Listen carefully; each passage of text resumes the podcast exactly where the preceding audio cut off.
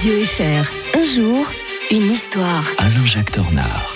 Le plaisir d'être euh, tous les matins avec quelqu'un qui raconte l'histoire comme personne d'autre ne sait le faire. Bonjour Alain-Jacques Dornard. Bonjour Mike. On revient aujourd'hui en 29 novembre 1977 avec l'ONU qui instaurait ce jour-là une journée de solidarité avec le peuple palestinien. hein. Oui, alors, comme je faut bien le rappeler, il ne faut pas confondre ça avec euh, ce qu'on appelle la Nakba, la catastrophe pour le peuple palestinien, c'est-à-dire la création de l'État d'Israël. Ça n'a ça n'a absolument rien à voir. En fait, on avait prié le secrétaire général de l'ONU d'organiser chaque année avec le comité pour l'exercice des droits inaliénables du peuple palestinien, une journée de solidarité avec ce peuple.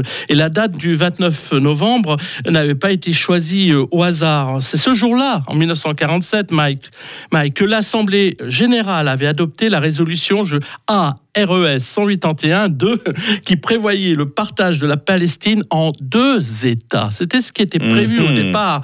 Et euh, le comité pour l'exercice des droits euh, du peuple palestinien eh bien, se réunissent depuis lors chaque année en séance extraordinaire pour célébrer la journée au siège de l'ONU à New York. Mais je vous le rappelle qu'on n'avait pas du tout voulu de la création de cet État euh, euh, sur place, hein, puisque les États arabes s'étaient rués sur le jeune État israélien, à peine constitué, pour l'anéantir à, à ce moment-là. Alors bon, euh, vous savez que le peuple palestinien compte euh, à peu près 8 millions de personnes, en fait on n'a pas vraiment calculé, hein, euh, qui vivent essentiellement dans le territoire palestinien occupé par Israël depuis 1900 1967, c'est-à-dire euh, grosso modo ce qu'on appelle la Cisjordanie, y compris Jérusalem-Est, qui est un gros problème parce que pour les Israéliens, Jérusalem-Est c'est un énorme symbole. C'est Mhm. là que se trouve le mur des, des lamentations.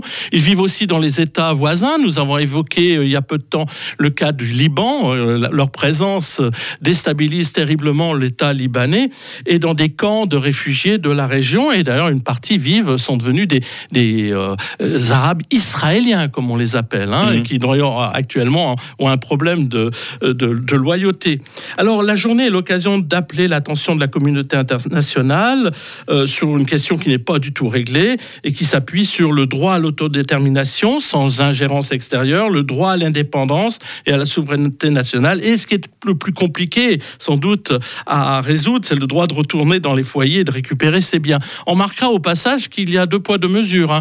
Euh, on n'a jamais euh, donné les mêmes droits à ceux qui avaient été expulsés de Chypre, par exemple, euh, ou d'autres pays.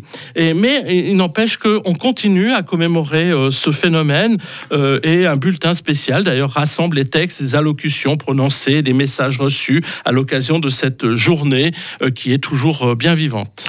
Demain, ça fera 5 ans que l'ancien président américain George Bush est décédé. hein, George Bush euh, père.